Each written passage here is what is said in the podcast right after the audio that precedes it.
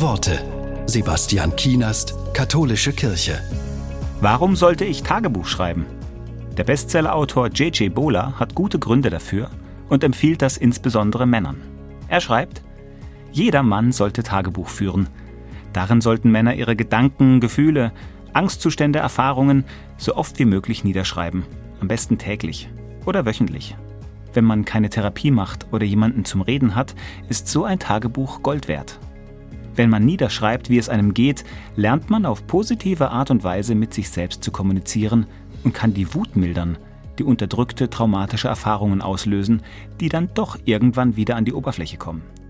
Wer seine Gedanken und Gefühle verschriftlicht, stärkt die eigene emotionale Intelligenz.